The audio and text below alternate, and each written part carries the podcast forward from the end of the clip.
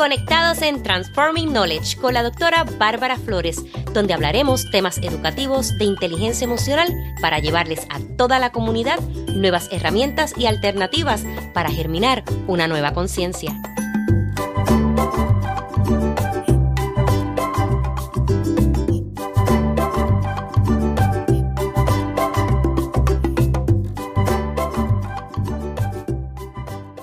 Placer para mí que puedas compartir conmigo en este nuestro espacio Transforming Knowledge.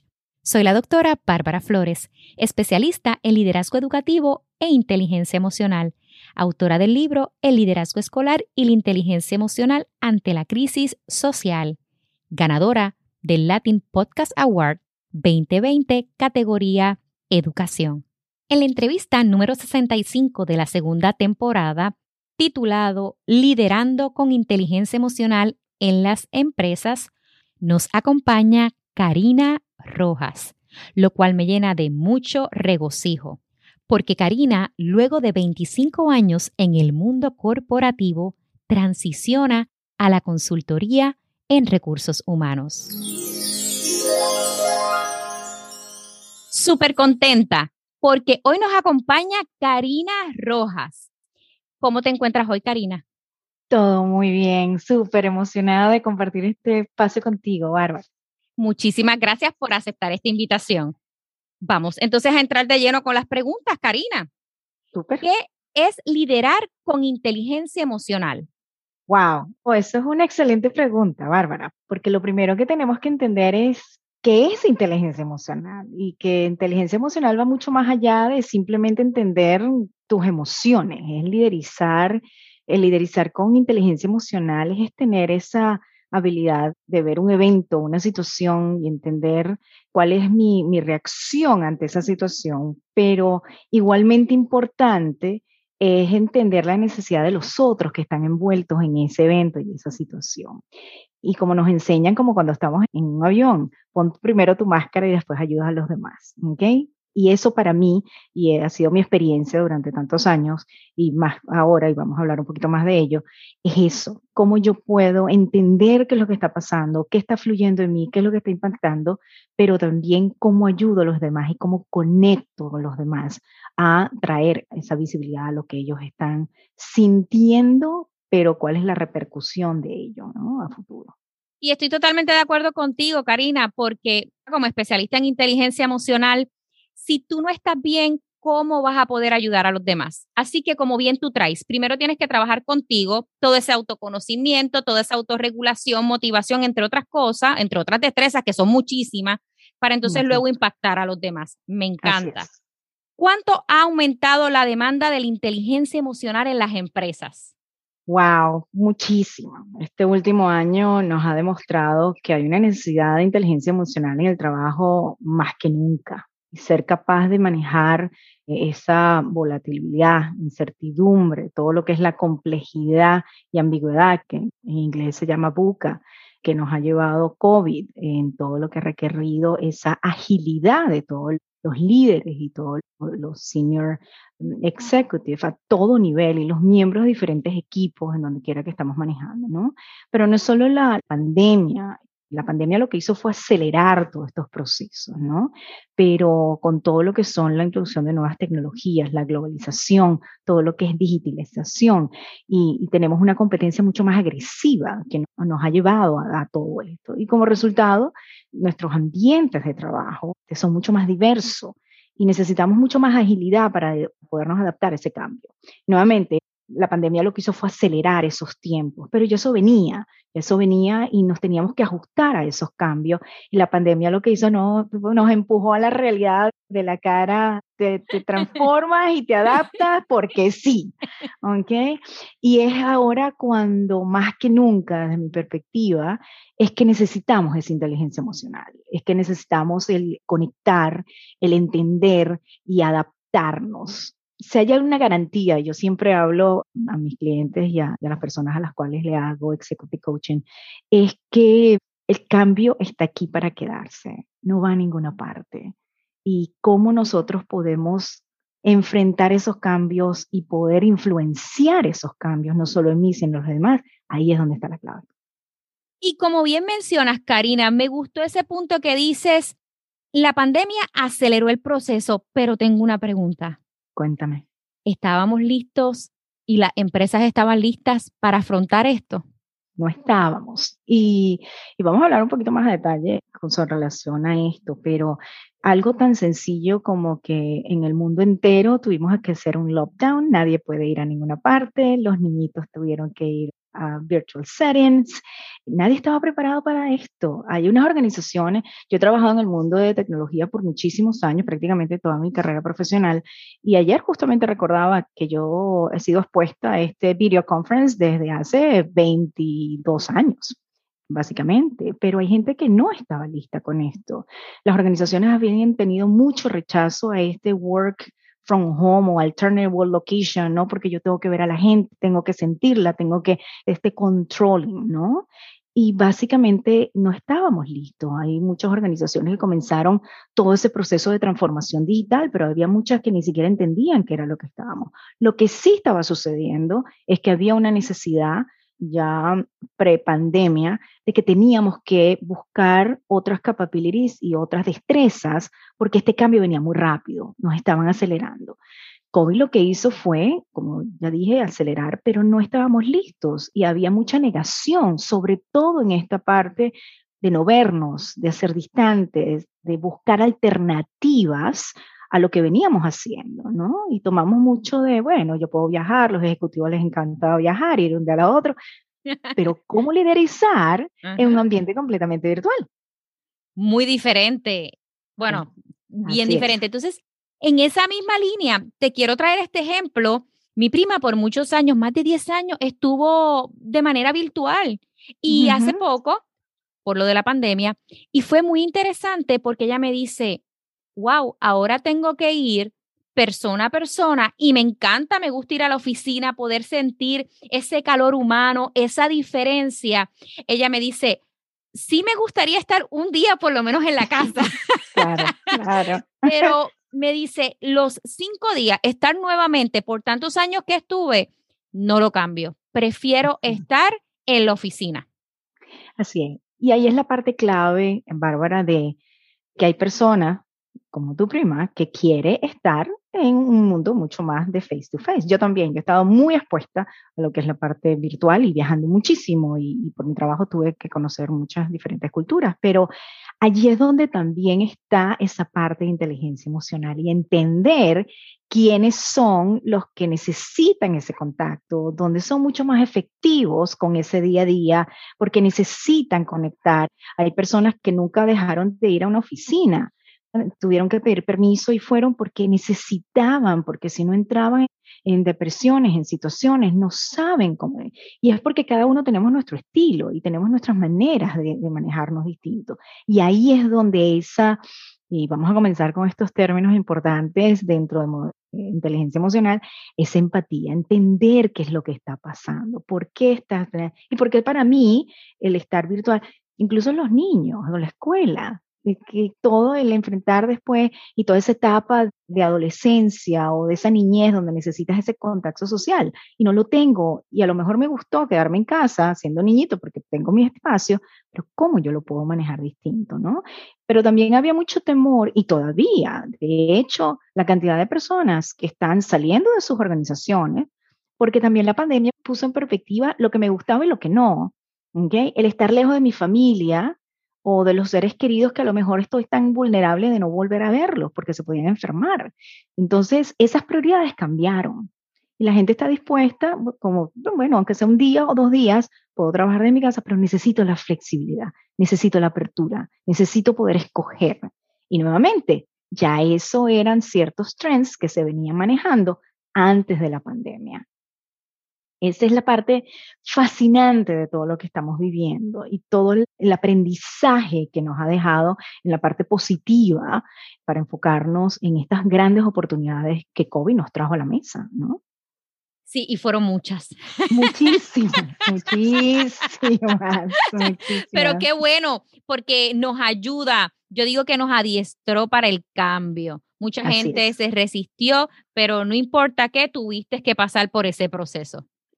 Tal cual, no, you can run, but you can no hide. Entonces, este, nos enfrentó a todos, nos dio en la cara y así como que puedes evitarlo todo lo que quieras, pero aquí está, esto es nuestra realidad de ahora.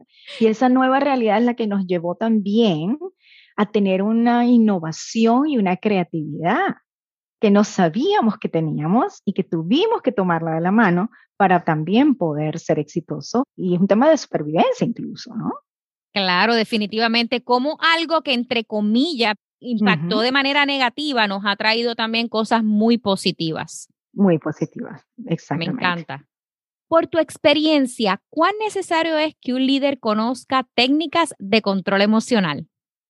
Para mí, esa es la única forma que vamos a tener éxito.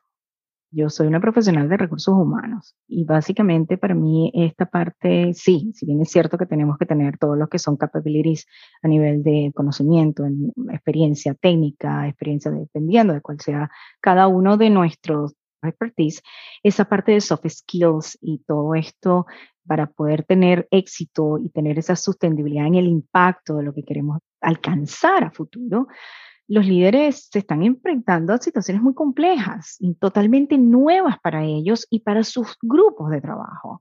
Entonces, el poder contar con todo lo que eso, para mí, toda esta situación que hemos estado viendo en los últimos 18 meses se ha convertido en una pausa necesaria, Bárbara.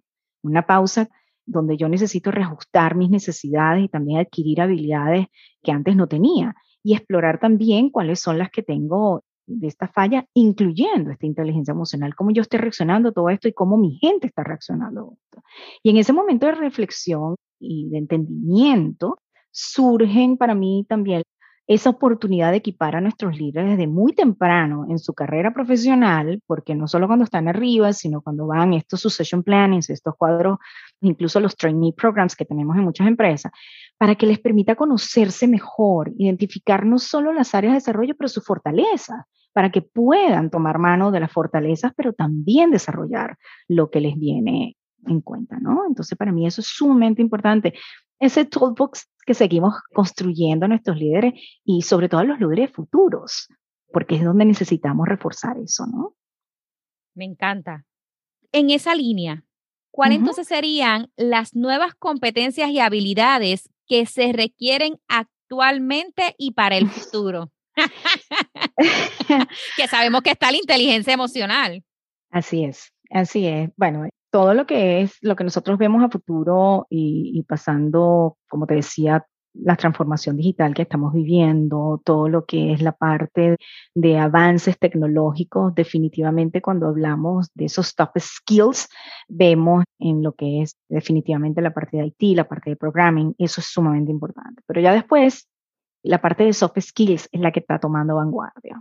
Eh, leadership and Management Development, todo lo que es la parte de comunicación y negociación. Eso es sumamente importante. ¿Y eso está dentro de la inteligencia emocional?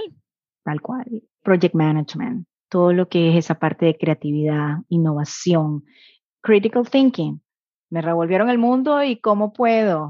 Nuevamente inteligencia emocional.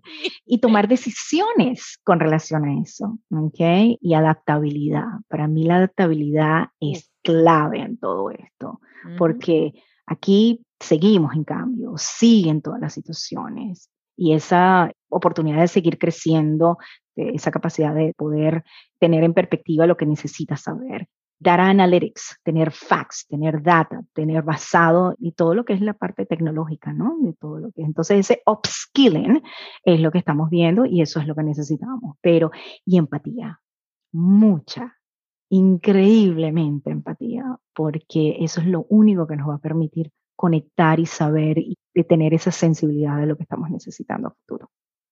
Sí, y mira que la necesitamos grandemente. Porque la gente.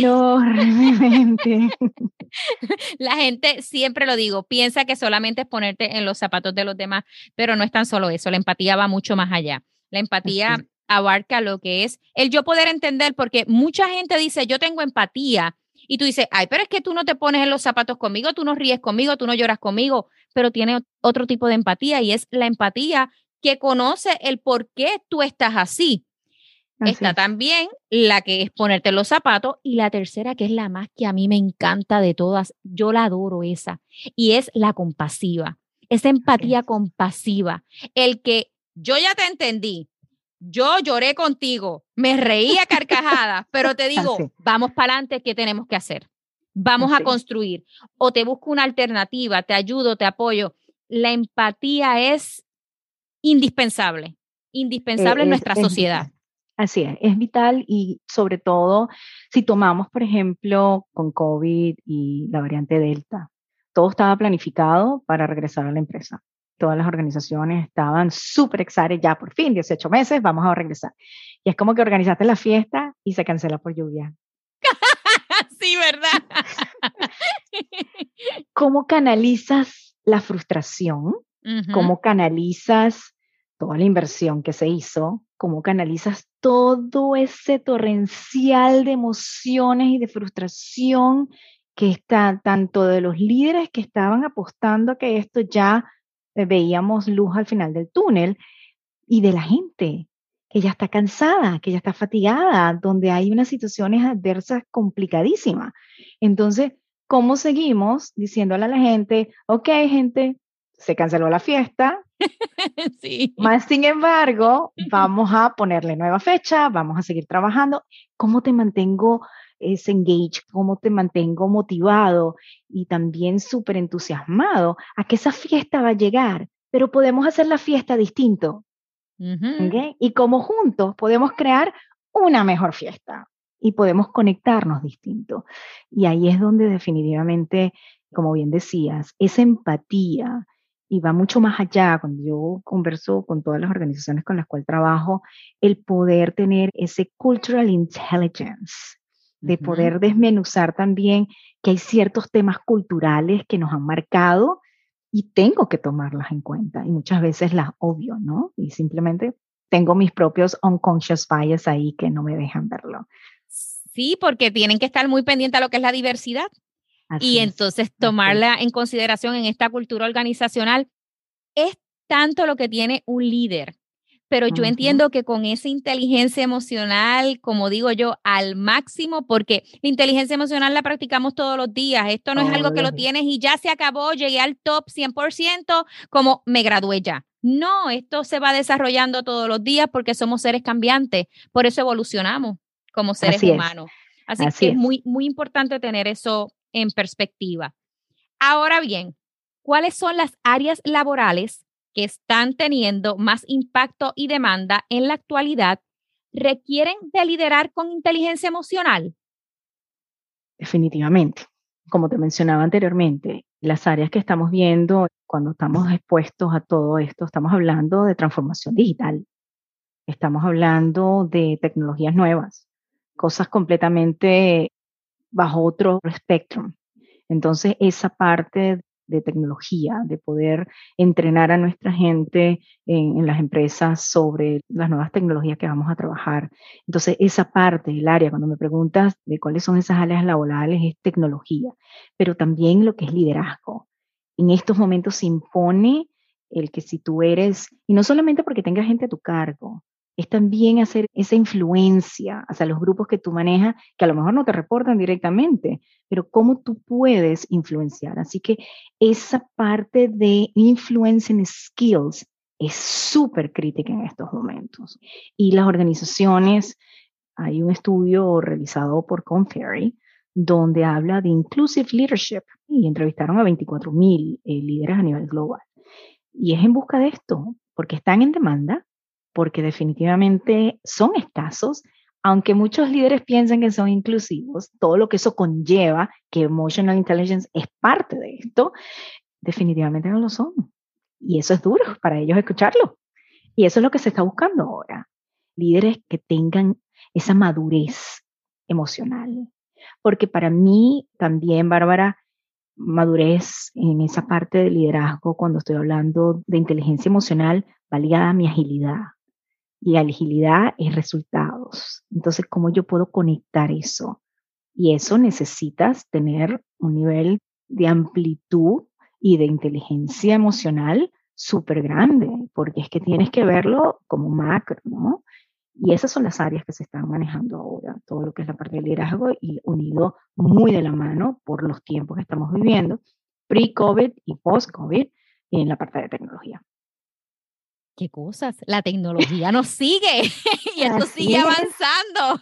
Y si le sumas a lo que es inteligencia artificial y le vas sumando todos estos temas que, que definitivamente estamos hablando, es fascinante, pero también te da un poquito de susto, ¿no? Porque hay mucha gente que, nuevamente, el manejar Zoom, la gente no sabía cómo hacerlo entrar a una plataforma virtual. No lo sabíamos, tan básico como estas cosas. Antes era Excel, Word, PowerPoint.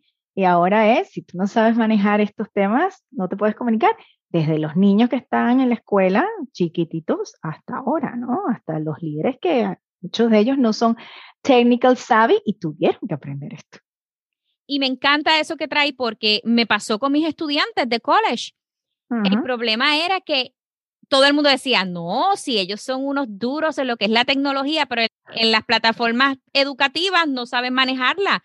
Pueden ser unos duros en lo que son las redes sociales, probablemente buscando una que otra cosa porque tenemos que decirle lo que realmente es útil cuando hacen un search y lo que no es útil. Pero fue muy interesante. Hasta ese nivel impactó. Y como bien tú dices, cómo manejar el Zoom. Eso era un lío.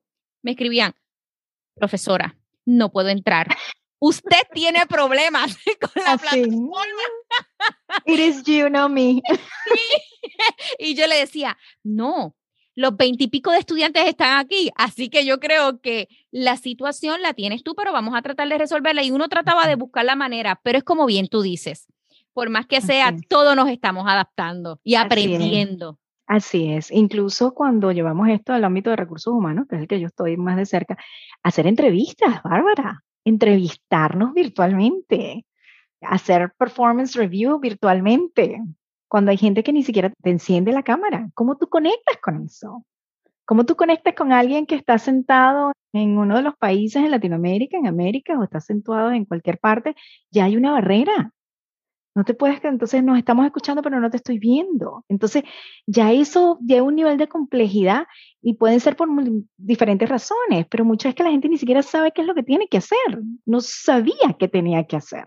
No sé si a ti te pasaba, Karina, pero a mí, por ejemplo, a mis estudiantes, por la política de la institución, ellos pueden dejar sus cámaras apagadas. Voy a explicar por qué por el ambiente donde están viviendo, si está ocurriendo alguien. Tú sabes que pasaron muchos memes y muchas situaciones de gente que se paraba, estaba en ropa íntima o, no estaba adecuado vestido, o la persona simplemente no quiera prender la cámara. No sé si a ti también te pasó en tu campo de recursos humanos cuando hacías las entrevistas. Sí, no tanto las entrevistas, pero sí cuando estamos haciendo facilitación de estos intercambios, ¿no? De entrenamiento sobre todo, o cuando hacemos ciertos forums para facilitar esta conversación sobre estos temas justamente que estamos hablando tú y yo. Hay unos que no se sienten cómodos, porque el que tienes una cámara que primero no sabes a dónde tienes que ver, esa es la primera, y que te sientes vulnerable porque entonces, bueno, ¿qué tengo atrás? Hay gente mirándome de frente, y a lo mejor a mí no me gusta que estén fijando la mirada tanto tiempo. Y fíjate que algo interesante, que incluso mi hijo y sus compañeros de clase en elementary, cuando comenzaron, muchos niños decían, me están mirando fijamente a mí. Y se sentían intimidados por eso. Y entonces eso también pasa en el mundo corporativo. La gente no se sea, porque esto es vulnerabilidad. Me estás viendo todo. Incluso te di entrada a mi casa o al lugar donde estaba sentado. Entonces, había muchas instituciones que sí obligaban a los niños a estar conectados con la cámara encendida. Cuando haces entrevistas, como que te obliga, pero entonces venía, ¿no? El tema como que, no, no me puedo conectar, tengo problemas con mi cámara. Wow. Pero ese tengo problemas con mi cámara era también una excusa, no me siento cómodo porque no sé, no sabía esta nueva experiencia, porque tenemos también miedos a esos cambios y no los enfrentamos, cómo yo podía hacer. Entonces, sí hubo a todo nivel y todavía, 18 meses después, Bárbara, hay gente que no enciende la cámara porque sencillamente no se siente cómodo haciéndolo. Y esto continuará. Entonces, Así es. Y entonces viene la otra parte. Como yo, como un líder, como gerente, como tu persona guía dentro de un grupo donde tenemos que seguir dando resultados, porque hay un, negocio que seguir, ¿cómo yo conecto con esto? ¿Cómo sobrepaso una barrera y cómo utilizo esa inteligencia emocional para crear esa conexión? ¿Cómo hago yo para poder realmente entender qué es lo que te está pasando? Y hacer esas preguntas que me van a llevar a poder entender por qué y qué necesito yo hacer y ponerme no solamente en los zapatos, como bien decías, sino ver un poco más allá. Ahora que no vamos a regresar, ¿qué estás sintiendo? ¿Por qué estás tan frustrado? ¿Qué sientes? ¿Qué está pasando? ¿Estás fatigado? ¿Tus hijos van a la escuela? ¿Se van a quedar virtual? Una cantidad de cosas que muchas veces pasamos por alto. Sí, definitivamente, y como hemos podido ver ya en California, cómo comenzaron las clases y ya volvieron otra vez a las casas. Así que vamos a estar en estos cambios constantes. Tenemos que, mira, fluir. Así es, y adaptarnos. Y adaptarnos. Así definitivamente que sí. ¿Qué cambios ha traído la pandemia en la manera que operan las empresas y cómo ha influenciado al líder? como te decía, grupos remotos, sin duda alguna, esto ha sido uno de los cambios más radicales que hemos experimentado en las empresas, el no poder regresar al trabajo con este tema recién de la variante es uno de los golpes más duros que se ha recibido, porque todo el mundo estaba muy esperanzado con este regreso. Y cuando la gente está tan agotada, tan fatigada, cuando hay tantas ganas de regresar a algún tipo de normal para seguir, ahí es donde cuando el, el líder tiene un rol protagónico en todo esto, porque es, como te decía, es cómo conectas con tu gente. Y ahí es donde vamos a cruzar un poco más ese puente, ¿no? Porque para yo conectar, yo tengo que ser vulnerable. Y yo tengo que decir cómo me siento yo también, porque yo estoy frustrado, yo quería regresar, yo también quiero estar, yo también necesito esto, yo también necesito viajar, yo necesito hacer toda esta conexión. Pero vamos a salir y cómo dar ese mensaje de que, bueno, estamos así, reconocemos, y lo dijiste tú antes, reconocemos todo, ya, ya lloramos, ya estamos acá, pero ¿cómo vamos a salir de esto juntos? ¿Cómo vamos a tener la oportunidad de experimentar esto juntos?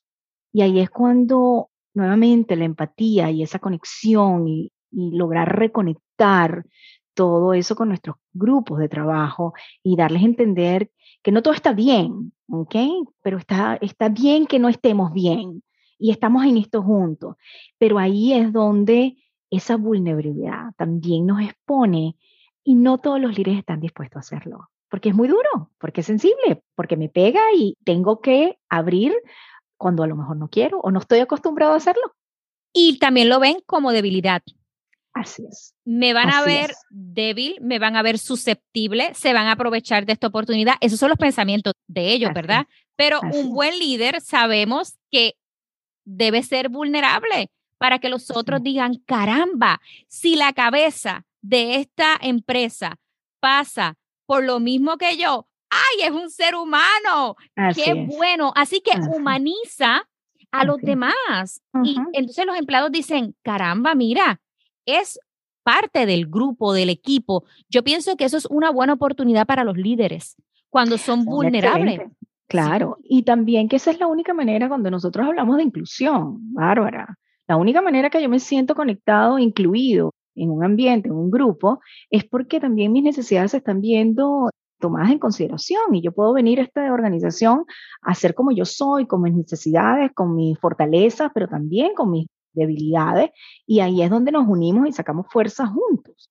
Y ahí es donde va la parte cultural importante, lo que nos ha enseñado esos estereotipos que definitivamente tocamos mucho y a día a día, porque si yo me muestro vulnerable y yo empatizo contigo, con una mamá que a lo mejor está estudiando, está trabajando, está cuidando de los niñitos en la casa y entonces ya está cansada de tanta cosa, ¿cómo yo puedo hacer eso? cómo yo como líder y los CEOs en muchas organizaciones, cómo yo puedo entender que la mayor cantidad del impacto lo ha tenido en muchos casos las mujeres que siendo mamá han tenido que dejar las organizaciones porque no han podido. Y entonces cuando yo de verdad que valoro y reconozco el esfuerzo de muchas organizaciones en ser flexibles para eso y dar la oportunidad a que las personas, las mujeres dentro de sus equipos puedan tener esa flexibilidad y hombres también, porque entonces nos enfocamos mucho en la mujer, ¿no? Pero los hombres también, porque hay una necesidad compartida allí, ¿no? Y qué bonito que las empresas se muevan a eso, porque las mujeres, imagínate, con tantos roles que tenemos, eh, nosotras hacemos de todo. Qué bueno que las corporaciones se estén moviendo al cambio. Las empresas están invirtiendo en capacitar a sus profesionales en liderazgo e inteligencia emocional. ¿Qué tú les recomiendas? Sí lo están haciendo. Nuevamente, antes de la pandemia, esto era una necesidad había un entendimiento y un reconocimiento de las empresas que tenían no solo que hacer esa parte técnica de upskilling, pero también hacer un reconocimiento en que esos soft skills eran mucho más que necesarios para adaptarnos a todos estos cambios. Mi recomendación es hacer una pausa y tener esa visibilidad de cuáles son las fortalezas tanto individuales como del grupo y posteriormente identificar cuáles son las áreas en las que vamos a trabajar y comenzar esos diálogos. Porque estos son temas, y seguramente tú tienes mucho más experiencia eh, desde el tema, estos son temas que la gente va de, estos son temas que la gente no le gusta hablar. Total, quieren salir corriendo. Vamos a hablar un foro de inteligencia emocional, no puedo.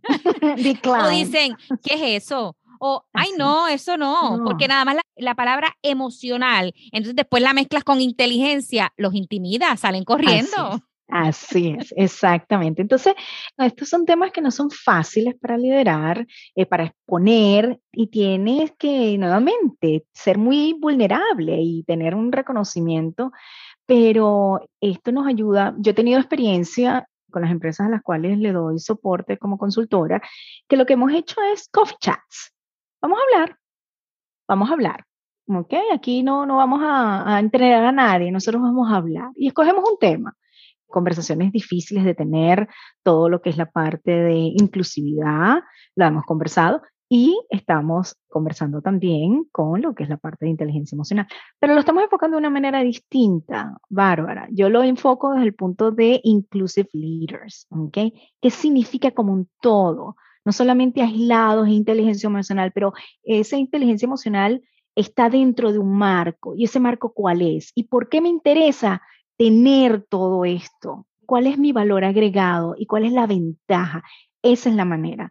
Pero hemos tenido, te digo, solamente la conversación para que la gente, vamos a hablar. Y te digo, ha sido fascinante escucharlos. Ha sido fascinante el tener esos espacios. La técnica me gusta porque yo le llamaría rompiendo barreras. buenísimo.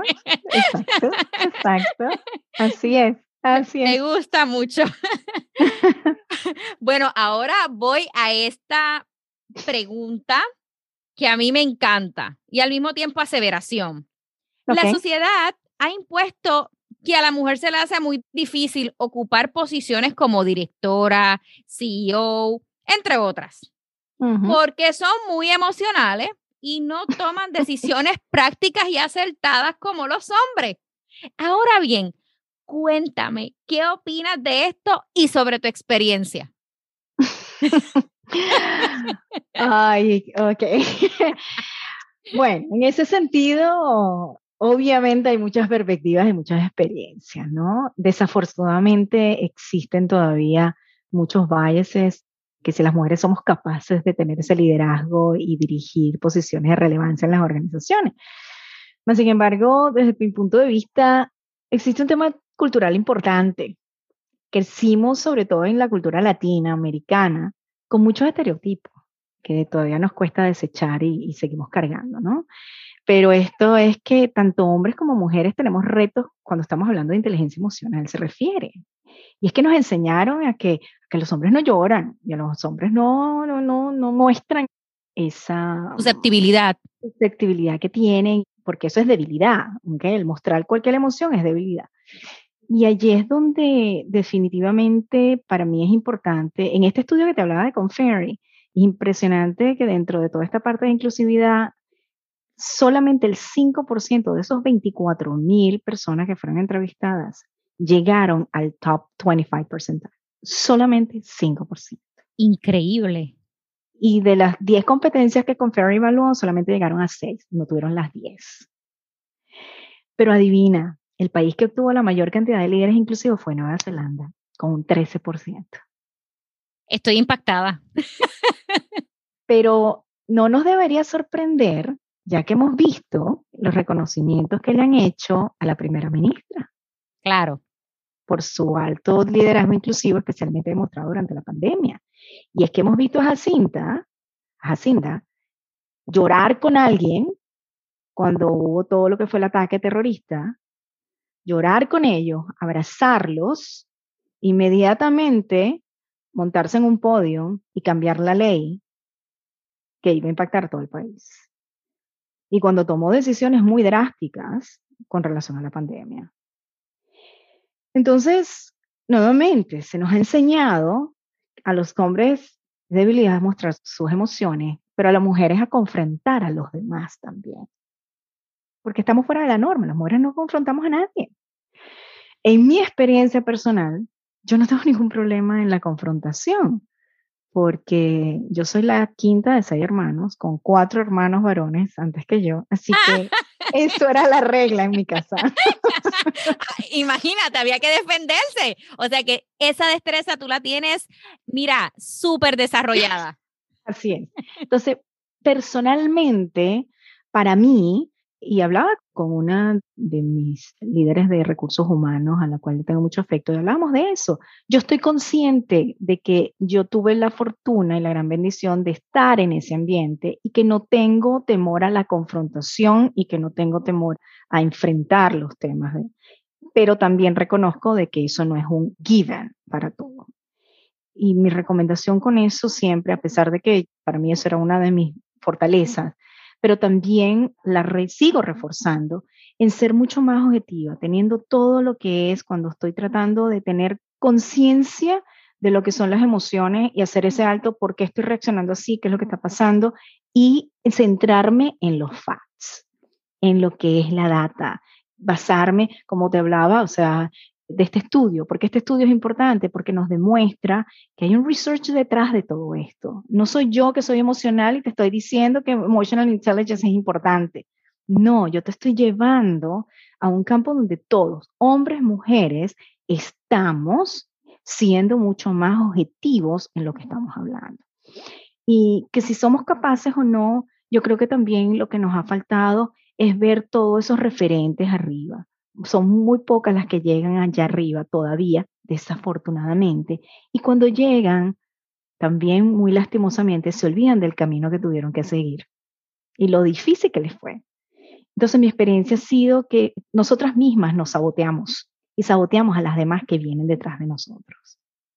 En vez de aprovechar ese momento para capacitar las que vienen detrás de nosotros y decir, mira, yo te puedo servir como influencia, yo te puedo dar esas herramientas, esas técnicas. A lo mejor mis herramientas no te funcionen, pero déjame ver las tuyas y poder ayudarlas y apoyarlas. Yo estoy de acuerdo contigo. Así es. Y una de las cosas que he visto también, Bárbara, es que yo hago todo lo que es career guidance y, executive coaching. Y cuando la mayoría que lo hago son mujeres. Eh, cuadros medios, haciendo ya para lo que son posiciones altas. Y hay mucha inseguridad, hay mucha inseguridad, hay mucho dudar, pero también he sido influenciado por todas estas culturas. Y yo les digo, no, tú eres bilingüe, ya tú hablas dos idiomas, ¿de qué estamos hablando? Tienes ventaja. Plántate, tienes ventaja, ese es tu competitive advantage. Entonces, ven, vamos a venderlo, entonces somos como que muy dentro nuevamente, nos criticamos mucho y no vemos las fortalezas, por eso es lo que te decía anteriormente, hay que ver esas fortalezas primero, porque esas son las que me van a ayudar a tener todo lo que son los retos adicionales y cómo los voy encaminando, ¿no? Pero la gran mayoría, cuando comienzo a conversar, esa seguridad y esa garra son brillantes, son brillantes. Yo tuve oportunidad de trabajar cuando estaba en el mundo corporativo, con los futuros CEOs y CFOs de las empresas, de la empresa donde estaba. Y también, o sea, mucha duda, mucha, mm, necesidad de reafirmarte lo que sabes y el poder que tienes dentro de ti y cómo tú puedes soltarlo. Y definitivamente ahí se marca claramente la inseguridad. Así es, así es, muchísimo. Me fascina cuando escucho, yo quiero un puesto ahí, yo quiero llegar allá. Okay, ¿Cómo lo vas a hacer? Cuéntame. No, no, y llegaron, está, ahí. Llegó el día y te sentaste en ese boardroom. Y ese boardroom es intimidante, por, por lo general es así como oscuro, una mesa gigantesca que te sientas tú en un extremo y tú del otro señor o señora está del otro. Son intimidantes. Ok, llegaste. ¿Y ahora qué vas a hacer? ¿Qué haces? ¿Cómo muestras? ¿Cómo te desenvuelves? Llegar es algo, esa es la parte de, todo el trayecto. Pero ya cuando llegaste, ¿qué es lo que quieres dejar de legado? ¿Qué es lo que quieres impactar? Y ahí es donde va otro tema importante que la gente pierde.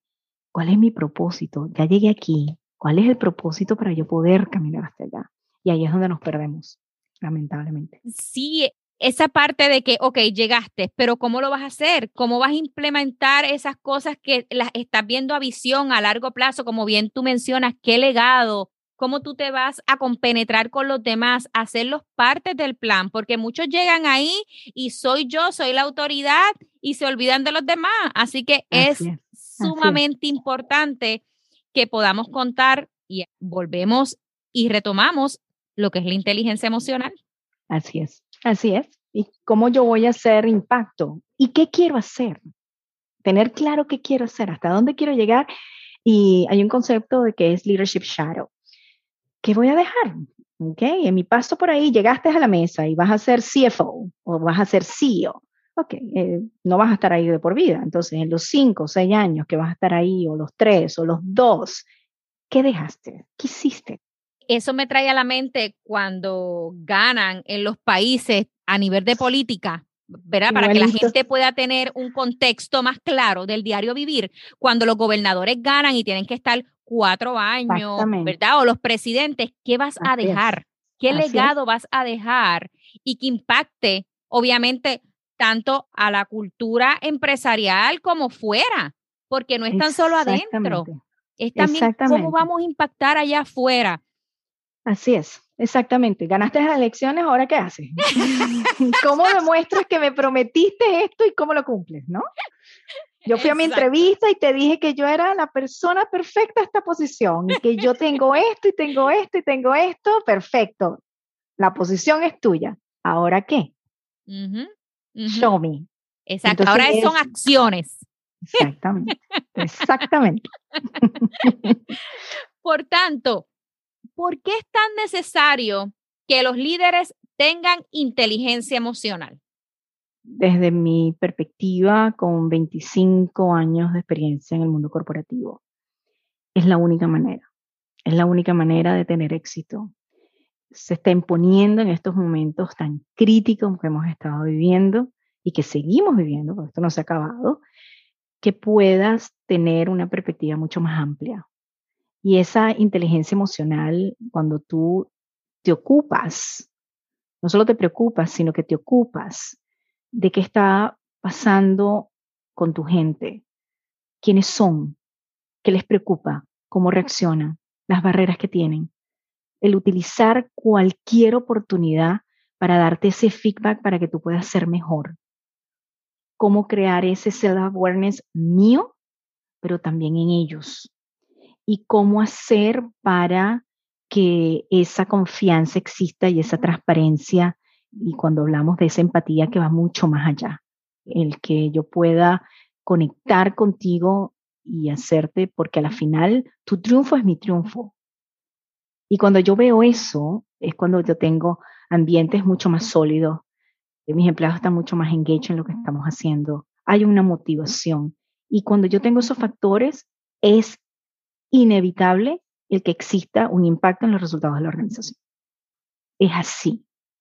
Entonces, seguimos virtuales, como yo hago en posiciones regionales, cuando tengo a alguien sentado en Chile para poder trabajar y no lo veo, tengo que hablar, cómo continúo esa exposición y esa conexión con estas personas, cómo los motivo, cómo hago. Entonces, es esa parte de seguir creciendo en lo que es mi desarrollo como un ser integral donde yo reacciono y tengo conciencia de cuáles son mis triggers, que es lo que me saca por el techo, ¿ok? sí. Y qué es lo que yo puedo y escuchar.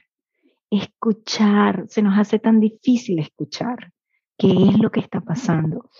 Rapidísimo, yo tengo experiencia en esta etapa cuando hacíamos todo lo que era la parte de succession planning y hacer performance management los gerentes generales de cada uno de los países tenían que hacer presentaciones de, bueno, estas son las personas que están en el, en el Succession Bench. Y cuando les preguntaban, bueno, ¿y qué hace esa persona? ¿Y cómo es esa persona? No tenían ni idea. No tenían ni idea. Porque Bárbara me reporta a mí, ¿quién es Bárbara? ¿Qué motiva a Bárbara? ¿Cuáles son los strengths y las oportunidades de Bárbara? Yo sé que Bárbara quiere hacer el día de mañana. ¿Hacia dónde quiere ir Bárbara? ¿Cuáles son las situaciones que Bárbara vive con su hija ahora que hemos estado virtuales? Bárbara tiene espacio para tener todo lo que es su trabajo diario sin que nada le interrumpa. Y no es que estoy invadiendo tu privacidad, sino que me estoy interesando por tu bienestar. Ese bienestar completo, de que estás trabajando, estás en las mejores óptimas condiciones. Y si yo no te lo puedo proporcionar, al menos te estoy dando la oportunidad a que podamos hablarlo y ver cómo yo te puedo ayudar. Ya cuando tú cambias esa perspectiva, por eso es que es tan importante y es tan relevante en estos tiempos, porque la vida nos cambió y nos va a seguir cambiando. Esto no se ha acabado. Esto continúa. Esto es continuará. Sí. Como las novelas, continuará.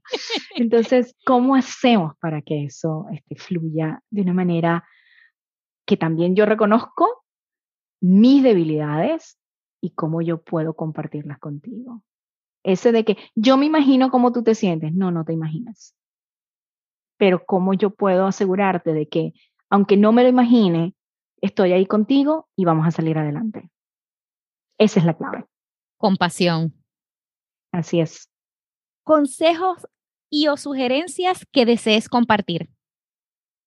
Mira, te lo doy desde dos perspectivas. Una a nivel individual, personal, yo creo que como individuos, para mí, yo siempre, a pesar de todas las circunstancias que podemos estar viviendo, que han sido extremas, han sido intensas, muchas cosas negativas que podemos ver, enfocarnos en las oportunidades. Para mí eso es clave y ha sido éxito para mí durante mi carrera profesional, tanto en el mundo corporativo ahora como consultora. Y el conocerte, conocerte y hacer esas pausas en esos momentos tan complejos. ¿Qué está pasando? ¿Por qué me siento así? ¿Qué retos tengo? ¿Cómo puedo llegar? ¿Estoy equipado? ¿Me siento que me falta algo? ¿Qué me falta? Ahorita hay millones de oportunidades, ya sea que te los den o que tú los tomes. Para mí, el que tú tomes control de tu desarrollo profesional es clave. Y ahorita no tienes ninguna excusa porque tienes acceso desde no pagar nada a pagar lo más exclusivo. Entonces tienes todo un abanico de oportunidades. Entonces para mí eso es importante, el querer crecer todos los días, el querer nutrirte y conocerte. ¿Cuáles son mis fortalezas, pero cuáles son esas áreas que yo tengo que mejorar y mejorarla? Ese es ese punto de vista. Y con las organizaciones, conocerlo también, conocer cuáles son los temas que definitivamente son mucho más complejos, cuál es esa conexión entre la visión de la organización, si lo estamos demostrando y que genuinamente, genuinamente estamos dándole a la gente lo que necesitan para poder seguir creciendo, tanto a nivel personal como a nivel de grupo. Y ahí es donde vamos a tener esa oportunidad.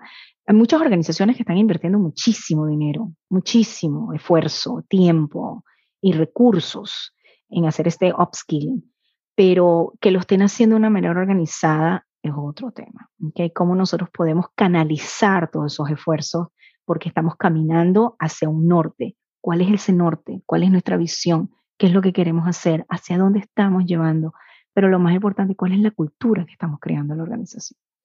Y qué toleramos y qué no, porque eso es parte también. Cuando tenemos a alguien que ni siquiera le importa a su gente y no tiene la más mínima noción de lo que están experimentando, eso me tiene que, hacer una alarma de que la inteligencia emocional de ese individuo tiene que mejorar y cómo yo lo ayudo a mejorar, pero también creando conciencia que tiene que partir de él, de querer mejorar. Una alerta roja total. Completa, absoluta. Muy poderosos tus consejos, Karina. ¿Y dónde te pueden contactar? Me pueden contactar. Mi organización, mi, consultoría es Consultank. Pueden ir a la página de, Consultank, es consultankfirm.com o me pueden también en Karina con K y dos Ns rojas at. Ahí me pueden contactar o en LinkedIn también buscan Karina Rojas y ahí voy a estar. Será un placer el poder, por lo general, estos son temas que son muy cercanos a mí y son algo que, que me apasiona muchísimo eh, porque creo que, como te decía durante nuestra conversación, son vitales para, para lo que queremos lograr a futuro. Muchísimas gracias, Karina. Yo he quedado encantada con esta entrevista.